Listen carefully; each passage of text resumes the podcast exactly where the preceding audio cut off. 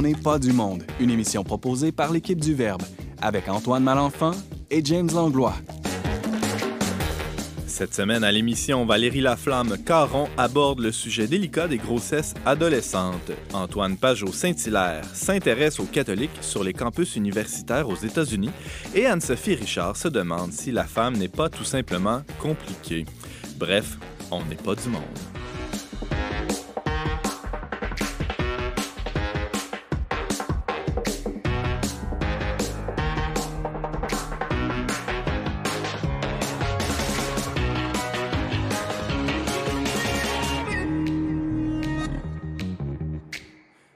Bonjour à tous, bienvenue à votre magazine culturel catholique. Ici Antoine Malenfant en compagnie de James Langlois, formidable co-animateur de cette émission. Bonjour James. Hey, salut Antoine, bonne semaine sainte euh, qui est commencée hier. Merci, merci beaucoup. Là aujourd'hui c'est une émission spéciale semaine sainte, c'est ça? Oui, oui, on peut dire. Euh, il va y avoir euh, tout tout là-dedans, la, la, la, mort, la résurrection. euh, il va y avoir plein de, euh, oui, oui, plein de sujets euh, assez variés.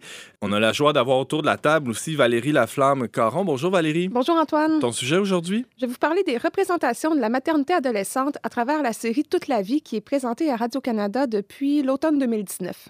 Très bien, on a très hâte de t'entendre là-dessus dans quelques instants. Mais avant de se lancer dans cette, cette émission, James Langlois, tu veux saluer des gens?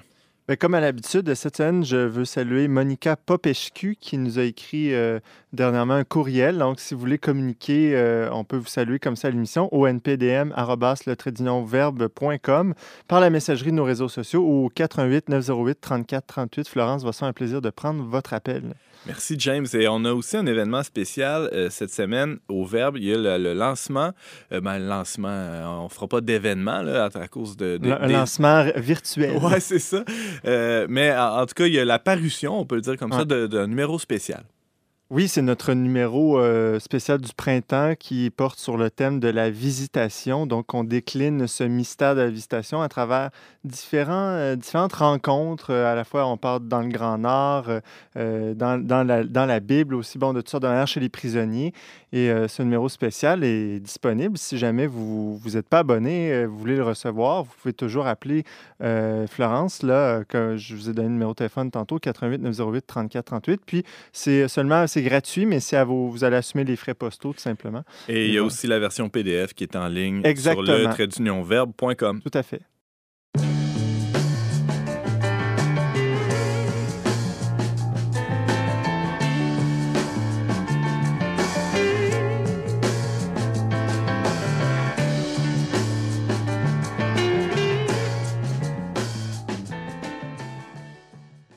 La grossesse à l'adolescence, hormis le célèbre film Juno, est un phénomène social assez peu représenté à l'écran. Et pourtant, il touche des centaines de jeunes filles et de jeunes femmes chaque année au Québec.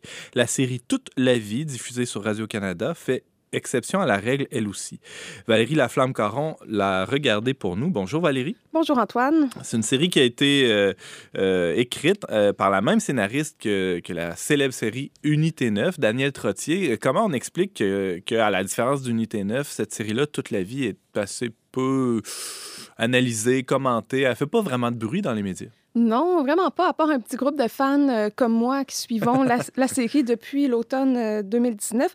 Bien, probablement c'est parce que c'est un non-sujet. Euh, je pense que la maternité en général, ça reste soit un sujet qu'on exhibe, qu'on formate pour présenter sur des médias sociaux, quelque ouais. chose qu'on vit dans l'intimité euh, du couple, de la famille, mais ça reste un choix pour monsieur, madame, tout le monde. Donc, je pense que non, c'est ça. Je pense que ça prouve que, à quel point c'est un non-sujet au Québec parce que pourtant euh, il y a une diversité de personnages comme on va le voir. Il y a des événements quand même assez rocambolesques qui se passent. C'est une ouais. série divertissante et touchante.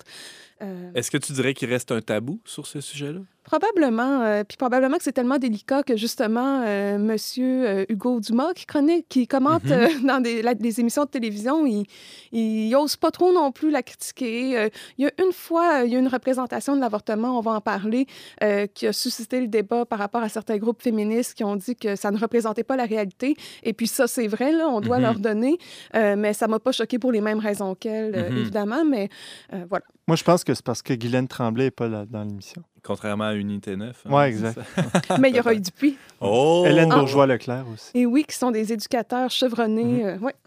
On va y revenir. Valérie Laflamme-Caron, dans la série Toute la vie, euh, ben, qu'est-ce qui se passe? Où est-ce que ça se passe? Euh, campe-nous un peu le décor. En gros, c'est une école pour adolescentes enceintes à Montréal, euh, soit qu'elles ont déjà donné naissance, euh, qu'elles sont enceintes présentement, même certaines ont vécu un avortement.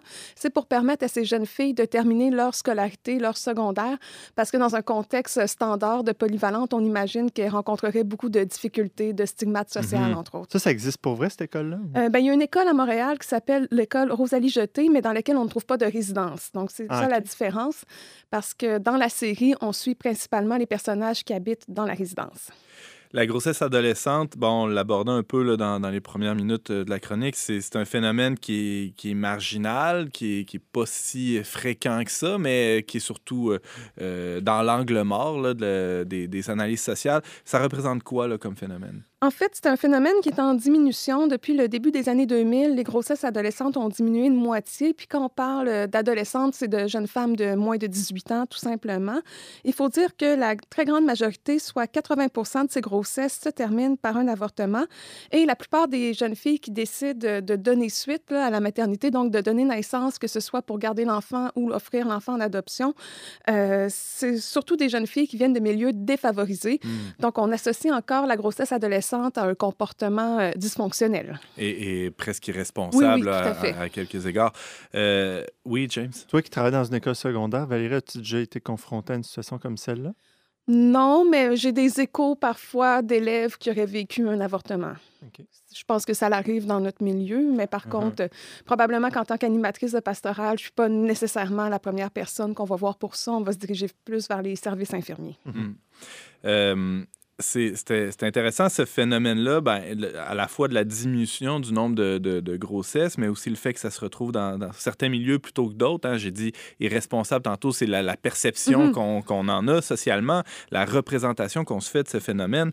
Euh, d'autant plus que euh, au Québec, la moyenne euh, d'âge de la première grossesse est assez élevée, donc il y, a, une sorte de clash là, de, de, de fossé entre les deux réalités. Oui, puis je cherchais sur les conséquences de la grossesse adolescente dans la vie des femmes. Puis ce que je trouvais comme information, ça s'appliquait davantage à des pays en développement, à des pays hmm. démunis où les services de santé et les services sociaux sont déficients. Euh, par exemple, je disais que les complications liées à la grossesse, l'avortement et l'accouchement étaient la principale cause de décès dans le monde chez les jeunes filles âgées entre 15 et 19 ans. Euh, donc, les pays à faible revenu enregistrent 99 des décès maternels dans le monde. Donc, si je disais ça, est-ce que ça s'applique vraiment au Québec? Est-ce qu'une jeune hmm. fille de 16 ans qui est enceinte euh, est en risque de mort euh, imminente. C'est ça, exactement. C'est très difficile d'avoir accès à des données comme ça qui, qui sont pertinentes dans notre contexte euh, par rapport aux risques plus élevés de, de santé en lien avec, euh, bon, la l'éclampsie. Euh, puis là, il y a d'autres complications, mais probablement que ces jeunes filles-là, ici, auraient un meilleur suivi, puis que mhm. ce serait évité. On est au Canada, un des pays dans le monde où le fait de devenir mère, c'est le plus sécuritaire. Ben ouais. Eh, mais malgré le, faible risque, disons, sanitaire, il y a un autre risque qui est là, c'est celui du, du stigma social. Oui, puis euh, d'avoir une espèce d'ascension qui est freinée. Puis ça, je pense que ce risque-là est réel. Puis de fait, ce sont les femmes, les jeunes filles qui ont le plus à perdre qui vont vivre un avortement, puisque ça va être les femmes des milieux aisés, les femmes qui sont scolarisées. Et on sait qu'il se passe beaucoup de choses dans la vie d'une personne, euh, homme ou femme, entre 15 et 25 ans. C'est là qu'on met vraiment les bases, les fondations pour le reste de sa vie personnelle, mais surtout professionnelle. Mm-hmm. Si on manque euh, le bateau, c'est très difficile de se rattraper par la suite. Il y a très peu de personnalités publiques qui vont parler de ça, mais il y a Christine Labrie, qui est députée Québec solidaire, euh, qui a eu son premier enfant à 17 ans alors qu'elle était au cégep et aujourd'hui, elle siège à l'Assemblée nationale. Mhm. Et il y a Yannick Demartino, qui est un humoriste, qui lui aussi a eu euh, un enfant à l'âge de 17 ans, dont il va parler de temps en temps sur les, sur les médias sociaux de, de façon positive. Mais, c'est des exceptions, exactement, là, exactement. à la règle. Euh, abordons cette. Euh, rentrons dans cette, dans cette série toute la vie à, travers, entre autres, les, les, personnages qui, euh, qui l'animent. de qui il s'agit? C'est quoi leur profil? Durant la première saison, c'est la saison que j'ai le plus appréciée. On suit plus intimement le parcours d'Anaïs et d'Edwidge, qui ont deux expériences de la maternité qui sont complètement différentes. Anaïs, c'est vraiment un personnage qui m'a étonnée. J'ai eu un deux minutes, comme on dit. J'étais comme quoi? On met en scène ce personnage au Québec et il n'y a eu aucun débat. Donc, je pense que ça montre à quel point ça s'était décalé par rapport à, à ce qu'on peut penser du sujet. Donc, en gros, Anaïs a 13 ans. Elle a eu une relation sexuelle avec un garçon un peu plus âgé. C'était sa première fois. Puis là, elle est devenue enceinte. Euh, Anaïs veut vraiment garder son enfant et évidemment, tous les adultes autour d'elle euh, sont contre pour son bien à elle et vont exercer des pressions sur la jeune fille afin qu'elle se fasse avorter. Pour elle, c'est impensable. Donc, elle va fuir le domicile familial euh, en campagne pour se réfugier à l'école Marie-Labrec, où on se questionne, parce que 13 ans, c'est très jeune quand même, là, et, mais on décide de l'appuyer, parce que pour euh, cette organisation-là qui est fictive, c'est vraiment important d'appuyer les jeunes filles dans leur démarche là, de, de, maternité. Que ce soit sa décision, oui, oui, oui. etc. Ouais. Donc, elle va même aller en cours contre ses parents qui ah, veulent ouais. la forcer à avorter. Hmm. Euh, donc, c'est super. Donc, tu sais, cette jeune fille-là, elle est vraiment courageuse euh, attachante. Euh, pour moi, c'est vraiment un personnage étonnant. J'attends le mais. Non, il n'y a pas de mais? Ben, là, je vais faire ma divulgacheuse et oh puis ça fait partie des moins bons coups de la série, c'est que le taux de mortalité dans la série toute la vie est ben trop élevé. Ah ouais. Donc, Anaïs va finir par décéder. Donc là, ça, j'étais très déçue parce que pour une fois, ça aurait pu faire une belle histoire puis montrer comment une jeune fille si jeune réussit à affronter les embûches pour se dépasser, aller chercher des ressources, puis finalement euh, aller à l'école et finalement composer avec les différents aspects de sa vie, mais ça hmm. n'aura pas lieu et je suis très déçue. James? Mais moi, mon mais aurait été euh, il me semble que c'est un peu irréaliste à 13 ans d'avoir ce courage-là, de, de, vouloir garder absolument un enfant. Je sais pas, là. mais Peut-être par défiance ou par. Euh... Je trouve bah. qu'il me semble à 13 ans, les enfants sont souvent encore euh, moins, encore attachés un peu à, à l'opinion de leurs mm -hmm. parents. Mm -hmm. Oui, bon, probablement bon que l'auteur voulait choquer aussi un peu ouais. et questionner, mais le un débat cas extrême, social... Un cas limite, oui, ouais, c'est ça. ça. Il y a, il y a, tu parlais d'Edwidge aussi euh, il y a quelques instants. C'est l'autre euh, personnage principal de, de cette euh, première saison, de Ex Toute la vie. Exactement. Donc, Edwidge, euh, qui est une euh, haïtienne qui a été adoptée et dont les parents sont décédés. Euh, donc, elle, elle est devenue enceinte. Elle a aussi un jeune frère et elle n'est vraiment pas en phase avec sa grossesse. Là. Pour elle, c'est quelque chose qui est dérangeant. À quelques fois, on va la, la voir s'auto-mutiler, par exemple, dans l'émission. Et finalement, elle va décider de, de laisser cet enfant-là en adoption pour pouvoir vraiment se consacrer à son petit frère parce que les deux sont orphelins. Donc, il faut qu'elle-même prenne en charge l'éducation de, de, ce frère-là. Puis, euh, l'adoption se passe bien et tout ça, mais on peut voir que c'est pas une série qui romantise non plus. Ouais. Euh, ah, les jeunes filles enceintes, pour elles, c'est tout facile. C'est intéressant que, que, ça évoque l'adoption parce que ça, c'est on parlait d'angle mort. Ben, c'est un angle mort dans l'angle mort. Mm -hmm. C'est à peu près inexistant des, des débats publics, des, des, options même qui sont proposées ou mises de l'avant. Euh, ça l'aborde euh, quand même sérieusement, oui. la question de l'adoption, cette série-là? Oui, puis il y a le personnage de Viviane aussi dans la deuxième saison qui, elle, euh, pour des raisons différentes, va se rendre aux États-Unis pour laisser son enfant en adoption. Mais ce qui est intéressant, c'est que dans ces deux figures de cas-là, c'est pas la tragédie qu'on imagine. Je pense que notre imaginaire au Québec est très marqué par le traitement qu'on a réservé aux filles mères dans les années 50 mmh. à 70, où on leur kidnappaient leur enfant, Arraché, quasiment, ouais. oui, oui, on leur arrachait. Et puis, en regardant pour préparer la chronique, j'ai constaté finalement que l'adoption euh, standard qu'on imagine, donc une femme qui est enceinte, euh, qui veut pas élever son enfant et qui le laisse en adoption à la naissance, c'est seulement 10 à 15 cas par année. Eh? Parce que la plupart des femmes qui vont vivre des grossesses euh, imprévues, soit elles vont se faire avorter, soit elles vont poursuivre la grossesse. Mais l'adoption comme ça, ça n'a pas lieu. La seule adoption qui se fait vraiment au Québec actuellement, c'est à travers la DPJ avec le programme de banque mix, où à ce moment-là, c'est pas par euh, volonté personnelle que les parents laissent l'enfant, mais plutôt par euh, difficulté à s'organiser pour des problèmes de maltraitance. Le parent est déclaré inapte exact. par la cour, etc. Exact. Oui, euh, James. Mais questionner, par exemple, des familles d'accueil? Donc, c'est ça la banque mixte. Okay, c'est les... ouais. que, dans le fond, les parents peuvent se rendre disponibles pour adopter, mais vont devoir jouer le rôle de famille d'accueil, puis ça les place dans une situation d'incertitude et d'instabilité ouais. assez dérangeante -hmm. pour certains. Il nous reste euh, quelques petites minutes. Valérie Laflamme-Caron, euh, tu, euh, tu, as quelques moins bons coups. Ben là, tu viens de nous parler de, de, de, mm -hmm. de l'aspect un peu inusité de cette série-là, qui mérite le détour, assurément, mais il y a des moins bons coups liés à, à ça. Oui, donc le taux de mortalité très élevé. Là, je faisais des blagues parce que j'en parlais avec mon mari. Lui, il écoutait un film de samouraï, puis j'ai dit Écoute, il y a encore un personnage qui vient de mourir dans toute la vie, ça n'a pas de bon sens. Il me dit Quoi? Genre, il y a plus de gens morts dans ta série de madame que dans mon film de samouraï. donc là, je n'étais pas contente. Puis je veux dire, c'est pas vrai qu'il y a des tragédies comme ça simplement parce que les adolescentes sont enceintes. Ah, il y en a ouais. une, elle se fait assassiner, l'autre, elle se suicide. euh, une autre, non, je veux dire, là, à un moment donné, il faut arrêter. Trop, là, là. Ouais. Oui, c'est trop. Mm -hmm. Et les gens sur le groupe Facebook de toute la vie le disent. Daniel Trottier arrête de tuer tous les personnages. Et ensuite, il y a eu une représentation de l'avortement tardif que j'évoquais plus tôt. Donc, on a le personnage de Charlotte qui vit vraiment très mal sa grossesse mm. et qui veut se faire avorter à plus de 24 semaines. Donc, le, le, bébé est viable et tout ça. Et on la voit passer devant des comités de médecins qui la jugent, qui l'évaluent et qui finalement lui refusent l'avortement.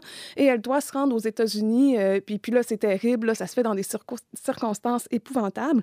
Et puis, c'est contre ça qu'en fait, les groupes féministes euh, se sont élevés parce qu'ils disaient que ça pouvait décourager les femmes de, de vouloir se faire avorter. Moi, ça m'a dérangé parce qu'en fait, au contraire, c'est pas vrai. Il n'y a pas de comité. Au Canada, une femme peut se faire avorter euh, hmm. quand qu'elle veut, finalement. Tant que l'enfant n'est pas né, on considère que ça fait partie de son corps et tout ça. Mhm. Donc, euh, donc ça, je trouvais que c'était erroné. Puis il me semble que ça n'aurait pas été si compliqué de donner leur juste. D'être un peu plus fidèle à la réalité. Mais quand même, les avortements tardifs, en général, ici, sont quand même envoyés aux États-Unis. Oui, je pense que oui. Généralement, oui, autrement. Généralement. Le, euh, ça soulève aussi, ben, on, l'imagine, toutes sortes de, de, paradoxes, cette série Toute la vie. Valérie Laflamme Caron, en a identifié quelques-uns. Oui, bien, premièrement, on revient à ce paradoxe comme quoi ce sont les jeunes filles défavorisées, donc qui ont le moins à perdre, qui décident de poursuivre leur grossesse. Puis ça, je trouve ça vraiment désolant dans une société comme la nôtre. Hmm. Euh, je trouve que ça met en lumière une certaine hypocrisie qu'on entretient par rapport à la sexualité. Euh, on pense que ces femmes-là sont irresponsables, comme on a déjà nommé, mais en réalité, il y a plusieurs femmes qui prennent des moyens de contraception, donc qui, selon les critères de notre monde, sont responsables, mais vont devenir enceintes. Et pourquoi? Parce qu'on a vraiment le mythe, voire le fantasme qu'on peut tout contrôler en matière de naissance, alors que c'est faux.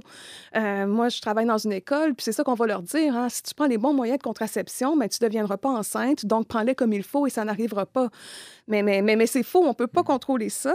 Donc, moi, je trouve ça quand même hypocrite parce que dès lors où on dit qu'on vit dans une société libérée qui célèbre la sexualité, il me semble qu'on devrait être en mesure d'accueillir les enfants qui en découlent.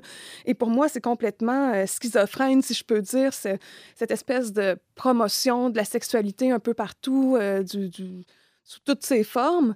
Mais le fait que justement, par rapport à tout ce qui est procréation, on cache ça dans un coin, puis pour nous, c'est complètement séparé, alors que mm-hmm ça, c'est quand même un, phénomène de ça culture. Devient, ça devient honteux, ça devient, justement, lorsqu'il y a fécondation, ça, ça, devient quelque chose qu'il faut absolument cacher, même si, justement, on fait semblant que euh, tout est beau, qu'il n'y a pas de conséquences ou du moins rien de grave. Ben oui, puis dans mm. ma tête euh, d'anthropologue euh, déjantée, je veux dire, je peux imaginer une société où on peut, par exemple, avoir des mœurs qu'on qualifierait de libérées, entre guillemets, et que par ailleurs, on accueille les enfants. Puis il y a toutes sortes de sociétés de culture traditionnelle, même chez certaines communautés autochtones, où les enfants vont se donner d'une famille à l'autre. Tu sais, ça, ça, se fait. Puis même au Québec, anciennement, il y a cette idée comme quoi les enfants étaient élevés par la voisine, puis on n'allait pas rompre non plus nécessairement les, liens avec la famille d'origine, la famille d'adoption.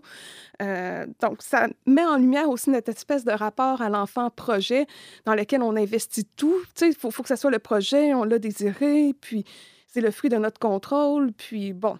Donc, euh, tout ça pour dire que toute la vie mmh. apporte quand même des nuances, humanise, banalise dans le sens que ça nous dit que ça existe, puis ça mmh dédramatise en un sens. Avant de se laisser, Valérie Laflamme, euh, tu as quelques ressources à nous suggérer. Oui, donc à Québec, on a le Centre Mère et Monde qui offre des ressources d'habitation et d'accompagnement pour les jeunes mères et qui les aide aussi à accomplir leur parcours euh, scolaire ou professionnel. On a la Roselière qui est là pour les jeunes femmes qui vivent une grossesse imprévue puis qui se retrouvent à, devoir discerner finalement quelle sera la suite des choses. Et je vous ai parlé à Montréal de l'école euh, Rosalie Jeté, qui est celle qui ressemble le plus à l'école Marie Labrec présentée dans la série. Et j'ai vu qu'il y avait l'organisme L'Envol aussi qui accompagne les jeunes mères de moins de 25 ans. Merci beaucoup, Valérie Laflamme-Caron. Tu nous parlais de l'enjeu de la grossesse à l'adolescence à, travers la série euh, présentée à Radio-Canada qui s'intitule Toute la vie. Merci, Valérie. Merci.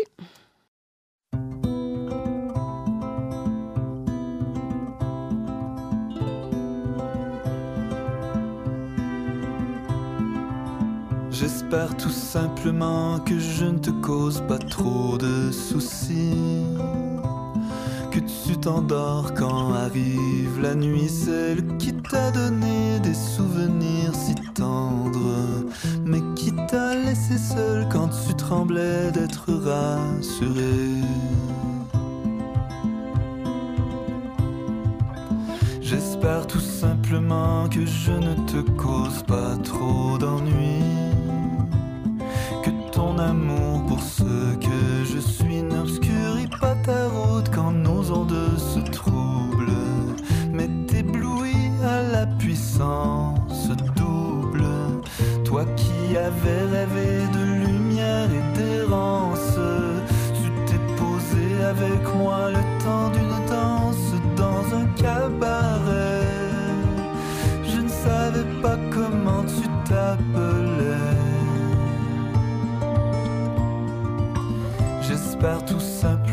Que je ne t'ai pas trop ralenti.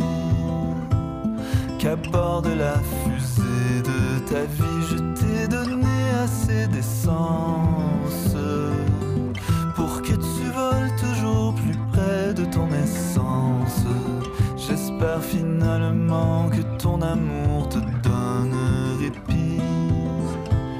Que quand tu es seul, tu souris encore du Dans tes balades interminables, toi qui avais rêvé d'errance, tu as posé près de la mienne ton innocence dans un lit douillet. Je ne savais pas à quoi tu t'attendais. Un cabaret,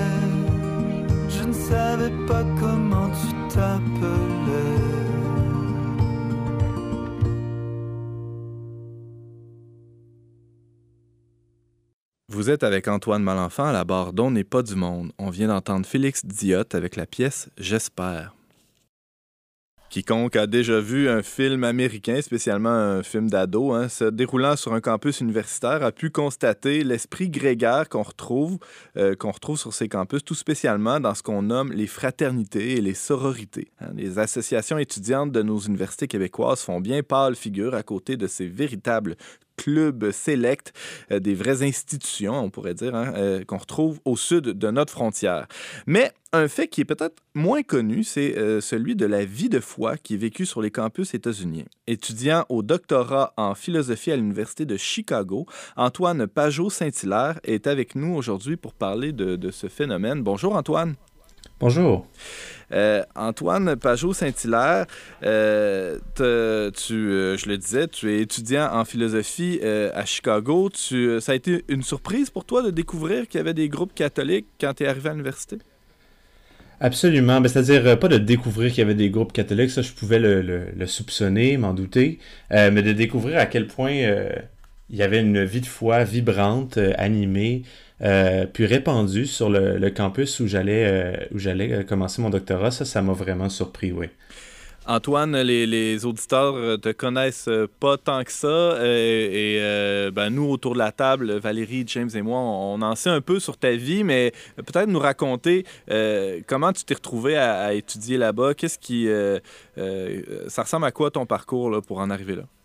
Bon, alors j'ai, euh, pour faire ça euh, très brièvement, là, j'ai, j'ai étudié en philosophie au premier cycle, puis j'ai fait une maîtrise également en philosophie. Euh, j'avais le goût de, de continuer pour le doctorat, puis euh, par, euh, par des, des affinités d'intérêt, là, il se trouvait qu'il y avait des professeurs très intéressants pour moi à l'Université de Chicago. Donc, j'ai, j'ai, j'ai, j'ai appliqué, j'ai eu la chance d'être retenu, puis, puis c'était un grand bonheur pour, pour moi, mais aussi pour toute la famille, finalement, de, de, de jouer l'aventure américaine, de de, sauter dans le bateau, de déménager aux États-Unis, puis de, vivre pour moins pour les trois premières années de mon doctorat euh, tout près du campus de l'Université de Chicago, euh, dans le South Side de, de la ville des vents. Euh, c'était, c'est vraiment toute une aventure. On est, on est désormais re- de redéménager au Québec où je termine de rédiger ma, thèse, ma, euh, dissertation à distance. Mais, euh, mais reste que ça a été vraiment toute une expérience euh, pour nous. Euh, autant académique, mais surtout, euh, que, comme je, je voudrais vous en parler, là, du point de vue de la, de la vie de foi. Et ça a commencé, euh, on pourrait dire, à l'origine, c'est-à-dire au moment où, où tu as mis les pieds là, pour, pour la première fois sur le campus, Antoine? Oui, exactement. Alors, aux États-Unis, lorsqu'on est admis dans un programme qui, a, qui a, disons, certains, certains fonds euh, à leur disponibilité, certains, euh, certains, certains sous à leur disponibilité, pognon, ils invitent les étudiants. Pardon? Du pognon, disons-le. Oui, du pognon, c'est ça. Euh, ils invitent leurs les étudiants qui les admettent à, à visiter le campus et c'est une espèce de séance, euh, une semaine complète où ils essaient de courtiser euh, les étudiants admis afin qu'ils acceptent leurs offres d'admission et déménagent dans la ville pour, pour y faire leur doctorat. Alors, je me retrouve en fait à, à- à visiter ce campus accompagné de mon enfant de trois mois, notre premier enfant de trois mois et, de, mon épouse. et puis, je, je, découvre toutes sortes de choses, disons, surprenantes pour un Québécois. D'abord, un de mes, futurs collègues euh, est, un, juif et il porte la kippa. Et nous, ben, je veux pas, à part dans certains quartiers à Montréal, on voit ça assez rarement. Euh, et c'est tout à fait décomplexé. Euh, il discute avec moi et, il parle un peu de, sa foi, de son judaïsme, etc. Il était d'ailleurs sur le point de, se marier. Je, remarque que, ce, que cette kippa est, se, retrouve en fait un peu partout sur le campus. Euh, et, quelques heures plus tard, euh, euh, un autre de mes futurs collègues m'aborde. Puis là, il, là j'étais vraiment à terre, c'est-à-dire époustouflé. Il, il, m'aborde en me parlant de, avec désolation de, de l'effritement d'une tradition catholique révolue au Québec. Et là, vous comprenez que la, bouche me tombe à terre. Il me parle même de la chanson euh, Dégénération de mes aïeux. À Chicago. avec, avec, une espèce de, avec une espèce de sérieux triste. J'étais vraiment, là, je me croyais sur Mars. euh, donc, euh, non seulement certaines personnes de mon programme euh, connaissaient le Québec, mais connaissaient quelque chose de son passé catholique. Euh, j'ai bien compris que cette personne-là devait être euh, elle-même catholique ou à tout le moins très intéressée par le catholicisme. Il se mhm. trouvait effectivement que c'était un, un protestant récemment converti au catholicisme. Euh, puis on s'est mis à, discuter de, de, la tradition philosophique thomiste qui existait au Québec, puis mais en Europe aussi. Euh, et on s'est aussi mis à discuter un peu en lien avec la chanson de mes aïeux euh, de certaines traditions qui s'effritent, puis de, de, la question de l'ouverture à la vie aux États-Unis et au Canada. Donc vraiment, là, j'étais sans mots. je me suis dit, mais, mais qu'est-ce que, où est-ce que Dieu m'amène? C'est extraordinaire. On peut avoir des conversations aussi libres sur des sujets aussi délicats, c'est-à-dire des sujets complètement interdits euh, sur la plupart des campus euh, canadiens, à tout le moins québécois. Vraiment, c'était une grande surprise. Là. Ben oui, j'imagine, euh, Antoine. Euh, là, c'est ça, il faut mettre en contexte. Là, tu foulais le, le, sol de Chicago peut-être pour la première fois, si, si je ne m'abuse. Et là, on t'aborde avec des, euh, des sujets intimement catholiques, on pourrait dire. Ça devait être surprenant, en effet. il était question, je le vois dans tes notes aussi, de, de l'Institut Lumen Christi Institute. et c'est un, de tes collègues qui t'a mentionné la, présence de ce campus-là, de cet institut-là sur le campus?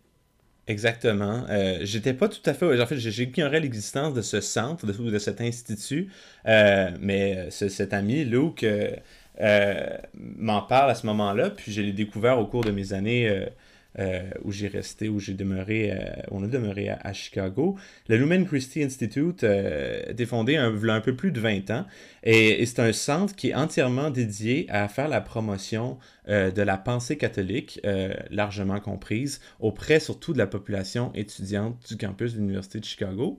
Euh, mais non seulement de, l'Université de Chicago, on invite aussi des, gens de l'université avoisinante. il y a des congrès à, beaucoup plus large déploiement aussi, où est-ce que des étudiants un peu partout aux États-Unis vont être assemblés, mais aussi ou surtout des intervenants, des, scholars, des, des, savants à sommité internationale qui vont se rassembler pour discuter de thèmes ou bien de penseurs euh, catholiques, qu'on puisse remonter, disons, au premier père de l'Église jusqu'à des penseurs beaucoup plus contemporains euh, sur divers sujets qui sont extrêmement intéressants, puis qui rendent la vie intellectuelle euh, pour un catholique sur le campus autrement plus riche qu'elle ne le serait. Mm-hmm. vraiment, la, présence de cet institut, le Lumen Christi Institute, fait en sorte que l'Université de Chicago est extrêmement attrayante pour un, pour catholique.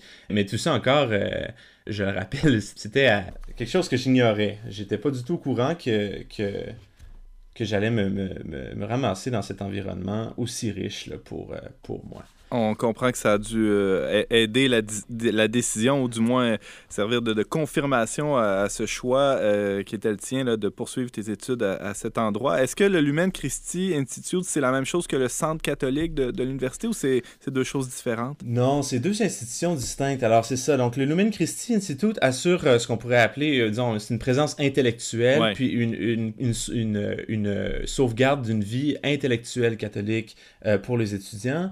Euh, mais pas seulement pour les étudiants, hein, pour les professeurs aussi, les, chercheurs. Euh, mais il y a aussi un centre catholique euh, où, adjacent à une chapelle, euh, qui est à, même pas un coin de rue finalement des principaux quadrilatères euh, du campus. Et ce centre catholique, lui, est, vraiment dédié plutôt à la vie spirituelle des étudiants. Alors on y assure une messe euh, quotidienne sur semaine à, à l'heure du dîner où en fait presque personne n'a de cours pour s'assurer que les étudiants puissent aller à la célébration eucharistique de manière quotidienne, ainsi que trois messes euh, le, le, euh, le, dimanche. Et ça, c'est euh, en plus de l'église paroissiale, c'est-à-dire que l'Université de Chicago est aussi dans un quartier qui est, qui est une paroisse et qui a aussi son église où il y a plusieurs messes de célébrer euh, de semaine et euh, le dimanche. Donc, les, les options pour pouvoir aller euh, célébrer l'Eucharistie pour un étudiant de l'Université de Chicago sont tellement multiples qu'il n'a plus aucune excuse. et puis, ça favorise évidemment une, une, vie de foi riche. Mais ce centre catholique-là, en plus d'assurer, disons, la, une énergie spirituelle pour les étudiants, va aussi animer des activités à vocation un peu plus sociale ben afin que les étudiants catholiques puissent se rencontrer, apprendre à se connaître. Euh, puis, veux, veux pas, hein, ça fait un, effet de groupe, un effet d'entraînement, ce qui hmm. fait que les catholiques sur ce campus-là m'ont toujours à, euh, ben, comme mon anecdote euh, le racontait un peu, l'exprimait un peu tantôt, c'est-à-dire que au Québec, on a souvent cette, euh, ce réflexe comme catholique en public de se récroqueviller, de ne pas trop s'afficher, on est un peu prudent, peut-être un peu trop justement, alors que là-bas, c'était vraiment l'effet inverse, les catholiques sont bien assumés, euh, ils sont fiers, et, et, ça, ça fait, je pense que c'est un peu euh, lié au fait qu'ils ne se sentent pas seuls. Ouais. Et dans ce contexte-là, la foi et la raison ne sont pas vécues ou, perçues comme des antagonistes du tout. Là, on le comprend bien. Antoine Pajot-Saint-Hilaire, on peut te lire euh, régulièrement sur le... Euh, de temps en temps, pas régulièrement. On aimerait bien régulièrement, mais de temps en temps sur le traitdunionverbe.com. Euh, tu, tu le disais un peu plus tôt, là, c'est lors d'une première semaine d'exploration où tu as pu avoir ce premier contact avec la, vie de foi sur le campus de l'Université de Chicago un phénomène qui t'a surpris, mais cette surprise-là, euh, il nous reste deux, deux, trois minutes pour en parler, a, permis de révéler quelque chose de, de plus grand, de plus, euh, d'encore plus profond. Oui, c'est ça. C'est-à-dire que j'ai réalisé, en fait, tout ce qui explique cette, cette vie vibrante-là, c'est que euh, il y a beaucoup plus, une portion beaucoup plus significative des étudiants sont croyants euh, aux États-Unis, euh, non pas seulement sur le campus de Chicago, mais, mais un peu partout aux États-Unis. On parle quand même de 22, on parle de 22% de la population des États-Unis qui, qui est catholique, baptisée, mais dans, ce, dans cette proportion de, de, de de, pardon, de la population américaine qui est catholique, 39% disent aller à l'église de manière régulière. ce qui est vraiment significativement plus élevé euh, comme en termes de pratiques religieuses, en termes de religiosité, que ce qu'on retrouve euh, chez les catholiques québécois. Et mhm. ça, ça, se manifestait simplement sur le campus. Hein. Euh, moi, dans mon programme, de, qui est un petit programme doctoral d'une tout au plus trentaine d'étudiants en même temps, ben, lorsque j'y étais à Chicago, on était six catholiques. Il y avait trois de mes amis qui étaient des protestants très pieux et le, le, le, le juif orthodoxe dont j'ai parlé un peu plus tôt. déjà là, ça fait un contingent, disons, de croyants, hein, des amis du livre qui, se, qui sont vraiment euh, euh, plus représentés. Il y a également des professeurs qui sont catholiques et qui, sont, euh, et qui le sont ouvertement. Ah ouais. Et c'est tous des gens qu'on retrouve, qu'on croise sur les campus dans les activités d'ordre académique, mais également à la messe dominicale hmm. ou dans les activités du Lumen Christi, ce qui favorise vraiment là, cette espèce de tissu très serré entre une vie spirituelle, intellectuelle et sociale catholique. Euh, sur ce campus-là, mais, mais je pense un peu partout euh, ailleurs aux États-Unis également. Avant qu'on se quitte, Antoine Pajot-Saint-Hilaire, euh, j'aimerais que tu nous racontes un, moment plus marquant que les autres. Qu'est-ce que tu retiens de, ce passage de, quelques années à l'Université de Chicago, un, de tes plus beaux souvenirs peut-être en lien avec cette vie de foi? Oui, alors c'est pas difficile, hein, c'est marqué dans ma mémoire à tout jamais. C'était le jeudi saint de l'année 2019. Alors, euh, lors du Triduum Pascal, euh, le, Centre catholique déplace ses célébrations pour les faire dans une chapelle qui est vraiment au cœur du campus plutôt que la chapelle qui est, disons, adjacente au, campus. Euh, et ces deux chapelles-là sont séparées de peut-être tout au plus 300 mètres. Hein. Mais à, la fin de la célébration eucharistique du jeudi saint, on se souvient que le vendredi saint, il n'y a pas de consécration possible. Alors, il y a consécration pour le vendredi saint lors du jeudi saint. Et là, après la célébration, il y a une procession eucharistique qui est organisée. Les étudiants suivent le prêtre Father Andrew qui expose le Saint-Sacrement et nous dévalons les quadrilatères principaux du campus d'une chapelle à l'autre en marchant tranquillement. on est peut-être une centaine d'étudiants et on chante tous ensemble euh, l'hymne eucharistique de saint Thomas d'Aquin, le Pange Lingua, en latin. Euh, en traversant le campus. Alors vraiment, je vivais cette situation, j'étais dans un état de paix, euh, vous pouvez imaginer, assez incroyable, mais aussi dans un état de stupéfaction. Ah Et tout au long, j'avais toujours une pensée en me disant, mes amis québécois catholiques seraient incroyablement jaloux, mais aussi euh, il serait donc bien bon de vivre quelque chose comme ça euh, sur un campus universitaire au Québec. Hmm. C'est un, un, très beau souhait que, que, tu lances euh, en fin de chronique comme ça, Antoine. Merci beaucoup de nous avoir partagé cette expérience, on pourrait dire presque exotique, hein, de, de la, vie de foi sur un mm-hmm. campus universitaire américain. On, on, espère pouvoir t'entendre bientôt de nouveau à, à On n'est pas du monde. Merci d'avoir passé ce temps avec nous. Ça fait plaisir. Merci à vous. Au revoir.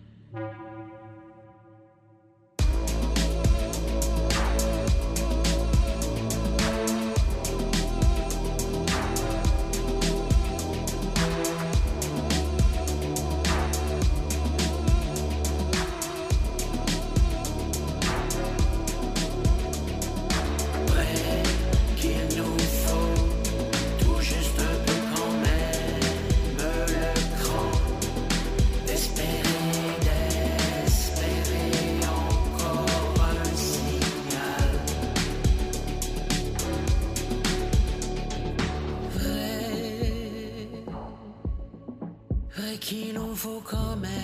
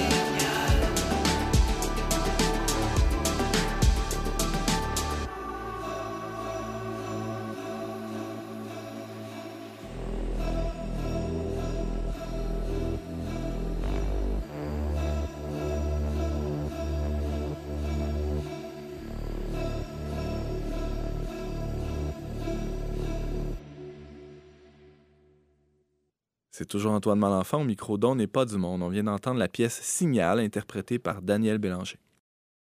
Au début du mois, notre collaboratrice Anne-Sophie Richard a publié dans le magazine Le Verbe un article qui propose de démystifier un peu le cycle féminin, intitulé La femme est-elle simplement compliquée? On peut le retrouver sur le.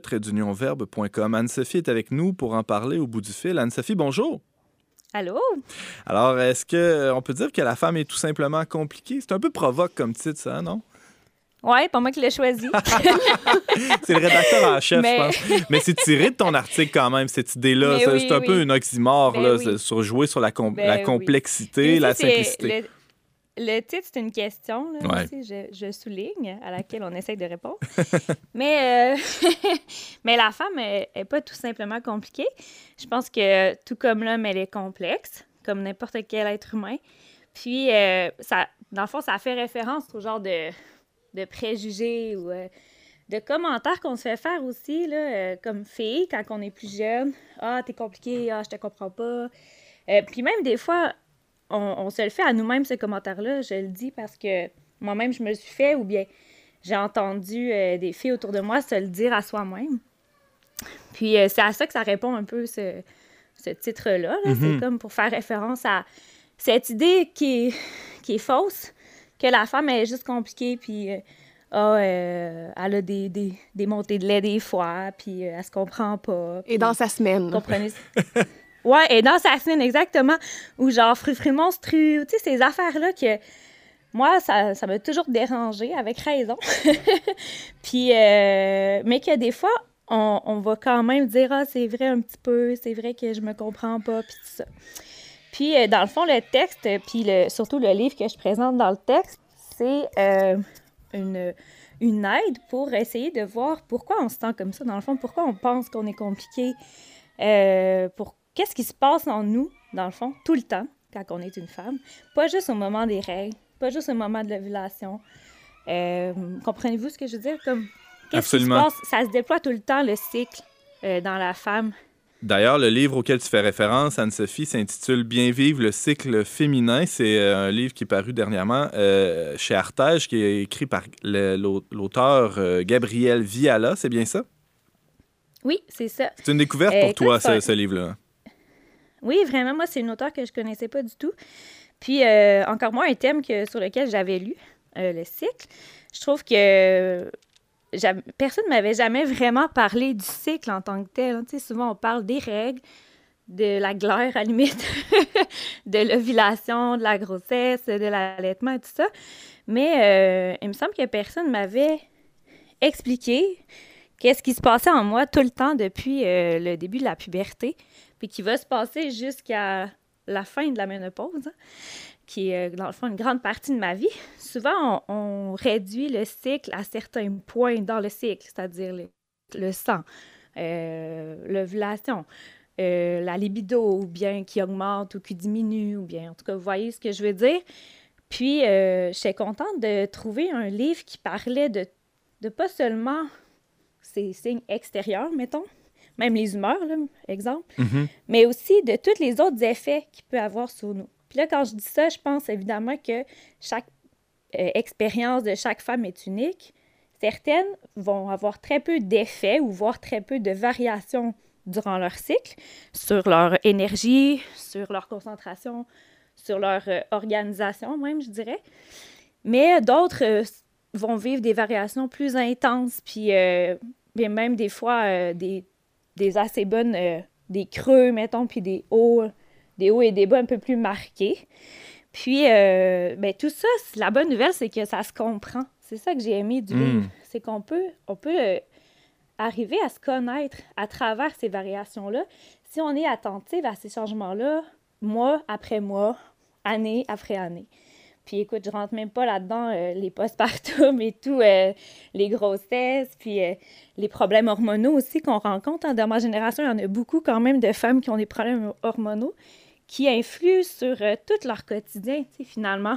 Puis je me dis, tant qu'à ça, tant qu'à vivre ça tout seul chez nous, puis des fois pas se comprendre ou bien pas voir de sens non plus à quelque chose qui, des fois, nous fait souffrir, des fois non, mais des fois oui. Euh, ben, parlons-en, puis essayons de voir euh, peut-être euh, des signes personnels à chacun, à chacune, en fait, qui, qui se répètent au fil de- des mois, au fil des années, puis essayons d'adapter peut-être notre quotidien pour que ces temps-là ne soient pas des temps où est-ce qu'on est toujours découragé de nous-mêmes ou frustré. Puis c'est quelque chose qu'on observe beaucoup chez les femmes, hein, le manque de confiance en soi, puis le dénigrement personnel. Des fois, ça vient de l'extérieur, c'est vrai. Puis il faut pas. Faut se battre contre ça, tout à fait. Mais des fois, ça vient de nous à l'intérieur, une exigence qu'on a envers nous d'être toujours euh, productive ou constante. C'est peut-être pas le bon mot, mais j'en ai pas d'autres en ce moment. Euh, toujours euh, au top de la productivité ou bien au top de, de, de ce qu'on peut être comme qu'on aimerait être comme femme ou comme personne. Ça, ça, ça s'applique aussi aux hommes, évidemment, mais euh, c'est de prendre le temps de, de voir euh, qu'est-ce qui se passe en nous, puis comment je peux adapter ma réalité pour que je sois, euh, que je, puisse rayonner tout le long du cycle, pas seulement au moment où je me sens le mieux dans ma peau. Comprenez-vous ce que je veux dire? Absolument. C'est une question. mais- Non, mais c'est une question d'empowerment aussi, on pourrait dire. C'est- C'est-à-dire que peu, plutôt que de subir ça euh, passivement, Euh. euh, Mhm. de, le- de- de- de le vivre d'une manière euh, tout autre. Valérie Laflamme, une question pour toi, Anne-Sophie. Oui, mais en fait, je suis Oui. d'accord avec le fait de tenir en compte de la réalité, de mieux la connaître pour mieux la comprendre. Mais qu'est-ce qu'on répondrait à ceux qui, justement, s'appuient sur ces faits-là pour dévaloriser les femmes dans le milieu du travail? Parce que pendant très longtemps, justement, on a Oui. justifié euh, l'écart salarial entre les hommes et les femmes en disant que les femmes, à cause de leurs hormones, ben, elles sont moins productives à tel moment de l'année, donc on devrait moins les payer. Donc, qu'est-ce qu'on peut répondre euh, à ces gens-là? Ben, pas question, premièrement. pas question de moi les payer. C'est c'est pas une raison, tu sais. c'est- C'est juste de reconnaître qu'on a chacun notre nature spécifique. Puis c'est certainement pas une raison pour moins payer une femme juste parce qu'elle a un cycle. Est-ce qu'elle a choisi d'avoir un cycle? Non. Ça fait partie de sa nature. Puis euh, Edith Stein, dans un de ses textes, euh, euh, elle a, elle a travaillé beaucoup pour que la femme ait accès aux études supérieures, justement, mais en même temps, elle déplorait le fait que l'école n'était pas adaptée à la spécificité de la femme. Un peu comme tu dis, c'est dans le sens, c'est vrai que la société n'est pas encore, à mon avis, non plus adaptée à cette spécificité-là. Mais est-ce qu'on doit la rejeter ou bien on s'adapte à elle, puis on adapte les lois ou bien Ou concrètement, Le- dans un milieu de travail, ça peut passer par un, un- un horaire plus souple, des aménagements Exactement. euh, qui, qui Ouais. s'adapteraient à chaque personne. Parce que, comme tu le disais un peu plus tôt, Anne-Sophie, Ouais. euh, pour certaines femmes, il y aura à peu près pas de, de fluctuation ou d'impact euh, extérieur, disons, là, dans, que ce soit dans la productivité ou dans euh, dans dans d'autres aspects là, des, des relationnels, par exemple. Mais pour d'autres, ça, ça peut avoir, ça peut occasionner même ou exiger des, des, des, des jours de congé ou des, ça- Exactement. ah, Il y a tellement un spectre immense euh, et ça serait de démystifier tout ça, un peu comme tu le fais dans ton ar- article. Est-ce que ça peut ça, permettre aux, aux employeurs d'être plus, euh, peut-être euh, Souple, plus tu plus puis- ouais? Oui, puis, tu sais, revoir justement notre relation au travail, tu sais, qu'est-ce qui est au, au service de quoi, Hmm. finalement? Tu sais, euh, et puis je pense qu'avec la pandémie, on, on va peut-être goûter un petit peu à ça, dans le sens, avec le, le télétravail, je crois qu'il y a quand même plusieurs femmes que ça les arrange bien euh, d'avoir le télétravail, d'avoir la possibilité d'arranger un peu plus son horaire en fonction non seulement de la famille, mais aussi euh, de, de justement du, des- du cycle, parce qu'il y en a que ça les empêche même d'aller travailler. Tu sais, des fois, les, les, euh, ce qu'ils vivent là, au moment des règles ou bien à d'autres moments dans le cycle. Fait que euh, oui, moi, je, je suis pour ça. James? Euh, justement, dans ton texte, Anne-Sophie, tu disais euh, il est faux de penser qu'inconstance rime avec inconsistance. C'est quoi la différence Mhm. que tu ferais entre les deux? Ben, je disais ça dans le sens que j'ai l'impression qu'on vit l'in- l'inconstance qu'on peut vivre comme femme par rapport à, à ce qu'on vit dans le cycle qui, qui change, hein, qui fluctue durant le mois, comme si on n'avait pas de consistance. Mhm. Ah, parce qu'on n'est pas toujours égal ou toujours efficace ou toujours productive ou toujours le même sens de l'organisation, tout ça. Bon, ben dans le fond, on n'a pas, on pas de consistance. Comprends ce que je veux dire? On n'a Ouais. pas de substance. Ouais, ouais. Je pense que c'est faux. De, on pense ça, puis je pense que c'est faux de penser ça. C'est pas, pas parce qu'on n'est pas toujours au top de l'efficacité comme on voudrait, pas nécessairement comme la société voudrait, mais des fois, personnellement, on voudrait être tout le temps peut-être euh, euh, au meilleur de nos, euh, nos capacités, puis des fois, notre corps peut-être nous entraîne un petit peu plus vers le bas, puis on n'aime pas ça, puis je comprends tout à fait. Mais est-ce que c'est une raison pour penser qu'on n'a pas de valeur? Mm. Parce que je pense qu'il y a des femmes qui pensent ça, puis c'est contre ça, c'est pour briser ça que j'ai dit ça de cette manière-là. Puis c'est vrai aussi, dans un sens, pour l'homme, peut-être de manière moins euh, incarnée biologiquement, mais je veux dire, euh, l'homme Oui. peut subir des, peut vivre des fatigues euh, reliées, euh, je sais pas moi, à- aux saisons, reliées à son, son état de santé, reliées à la Mhm. famille, qui fait qu'il n'est pas, il est jamais égal à lui-même non plus tout le temps. Moi, j'ai fait, Exactement. Ah, vraiment? J'ai fait un parallèle entre ton texte, Anne-Sophie, puis le livre Abolition l'hiver de l'anthropologue Bernard Arcan, où il va parler de l'hiver québécois puis de la nordicité en déplorant le fait que sous une ère capitaliste mondialisée, on exige des gens en général qui soient productifs 24 heures sur 24 Mhm. euh, à tout moment de l'année. Oui. Et lui-même déplorait qu'en plein hiver au Québec, on s'attend à ce que les gens rentrent au travail à 9 heures et quittent à 4 Voilà. heures, soit à la maison à 5 heures, alors que tous les éléments, finalement, autour d'eux les en ne sont pas empêchent. favorables à ça. Puis euh, c'est ça, lui, on appelait Oui. finalement un changement de l'organisation de la société euh, pour qu'on soit plus en adéquation avec ça. Vraiment, je pense que c'est vraiment un bon parallèle. Puis, euh, il y a le parallèle des, des cycles, là, il y en a partout autour de nous dans la création. Toute la création est soumise à des cycles. C'est pas seulement les saisons, mais tu sais, le cycle de vie d'une abeille euh, qui est vraiment fascinant. J'encourage vraiment à étudier ça. c'est toutes des filles en plus, les abeilles.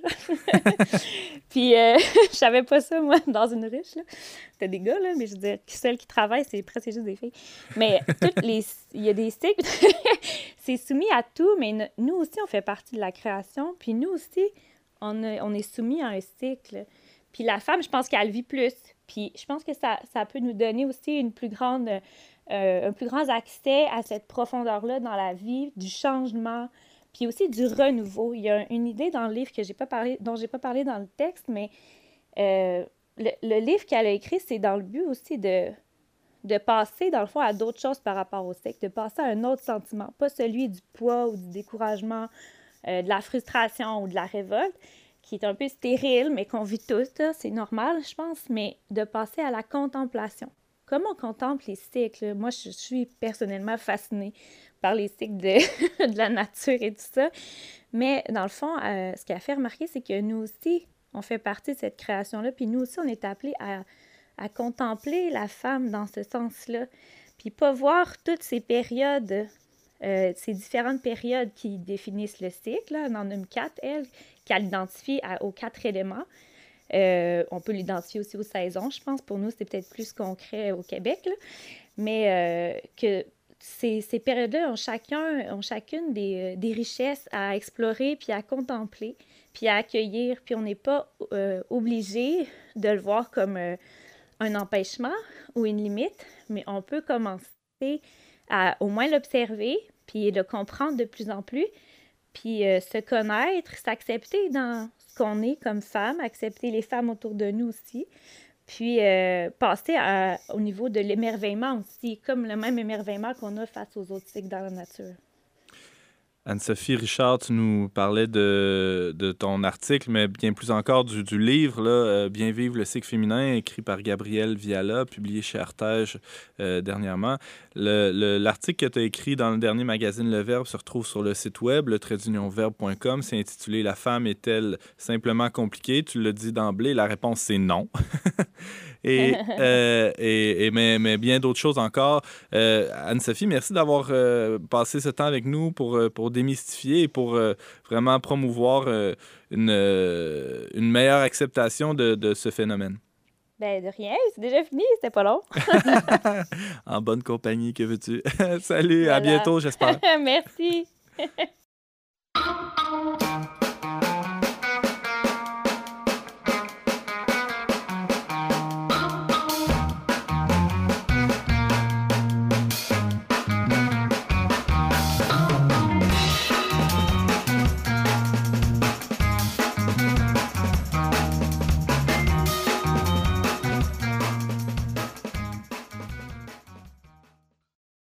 C'est tout pour cette semaine, mais avant de se laisser, on vous, euh, on vous laisse justement avec les suggestions culturelles de nos chroniqueurs. Valérie, tu as quelque chose pour nous, c'est sûr. Oui, ce n'est pas une surprise. Euh, Tu l'as nommé dans la chronique. Il s'agit du film Juno, qui est un film qui date euh, des années 2008 environ et qui avait porté à controverse, justement. Ça porte sur euh, la maternité d'une adolescente qui décide de, donner son enfant en adoption. Puis ce qui est décalé dans ce, dans ce film-là, c'est le ton du film, Ouais, c'est ça. qui est euh, complètement loufoque. Euh, C'est hautement divertissant. C'est très, très, très, très drôle. Il n'y a pas de... Il y a pas de il y a pas de pathos dans ce film-là. Pourtant, j'ai pleuré ma vie à la fin. ouais. Oui, oui, mais c'est ça, c'est super touchant, mais on est plus dans la comédie dramatique. ouais, clairement. Et puis, euh, c'est vraiment intéressant de, de- de voir les relations entre le couple, finalement, qui, qui décide de traverser cette grossesse-là ensemble. Et, et puis, euh, c'est ça, c'est c'est plein d'humour, puis euh, tout à fait rafraîchissant, même si le film là, commence à dater. Puis, on peut le retrouver sur Netflix et il y a une excellente trame sonore. Merci Valérie. Le film Juno à, à voir ou à revoir. Euh, James Langlois, une suggestion pour les auditeurs? Oui, ben, vous avez peut-être entendu parler que le Musée national des beaux-arts de Québec euh, a ouvert depuis la mi-février environ l'exposition sur le, le célèbre peintre anglais, le Turner. Mhm. Et puis, euh, exposition qui porte sur ses œuvres qu'on qualifie de sublimes, l'esthétique sublime, même qui, qui, qui rapproche de Dieu. Notre collaborateur Emmanuel Lamontagne a été voir l'exposition, puis en a fait un article sur le Mais là où je vais en venir, c'est que euh, l'exposition est disponible en ligne pour ceux qui ne voudraient pas ou qui, ne pourraient pas venir à Québec pour aller voir l'exposition grâce à, euh, une, boîte qui s'appelle Gaspésie virtuelle. Donc, euh, ils ont rendu vraiment l'exposition possible, comme si on y était. C'est possible d'admirer les œuvres en ligne. Donc, vous vous rendez sur le site du Musée national des beaux-arts du Québec, donc mnbaq.org. Vous allez dans la section Exposition, Turner et le Sublime. Vous descendez dans la page, puis vous allez voir la vidéo qui est disponible pour euh, la visite virtuelle. Merci beaucoup, James. Merci beaucoup euh, aussi à Anne-Sophie Richard et Antoine Pajot-Saint-Hilaire qui étaient avec nous cette semaine pour euh, nous présenter leur sujet. Et merci à vous d'avoir été avec nous cette semaine, chers auditeurs. Vous pouvez en tout temps écouter en rattrapage et partager cette émission en balado. Pour tous les détails, visitez le traitdunionverbe.com baroblique radio. On remercie Thierry Boutin à la régie ainsi que la Fondation Lucien Labelle pour son soutien financier. On se retrouve la semaine prochaine, même heure, même antenne, pour une autre émission dans les pas du.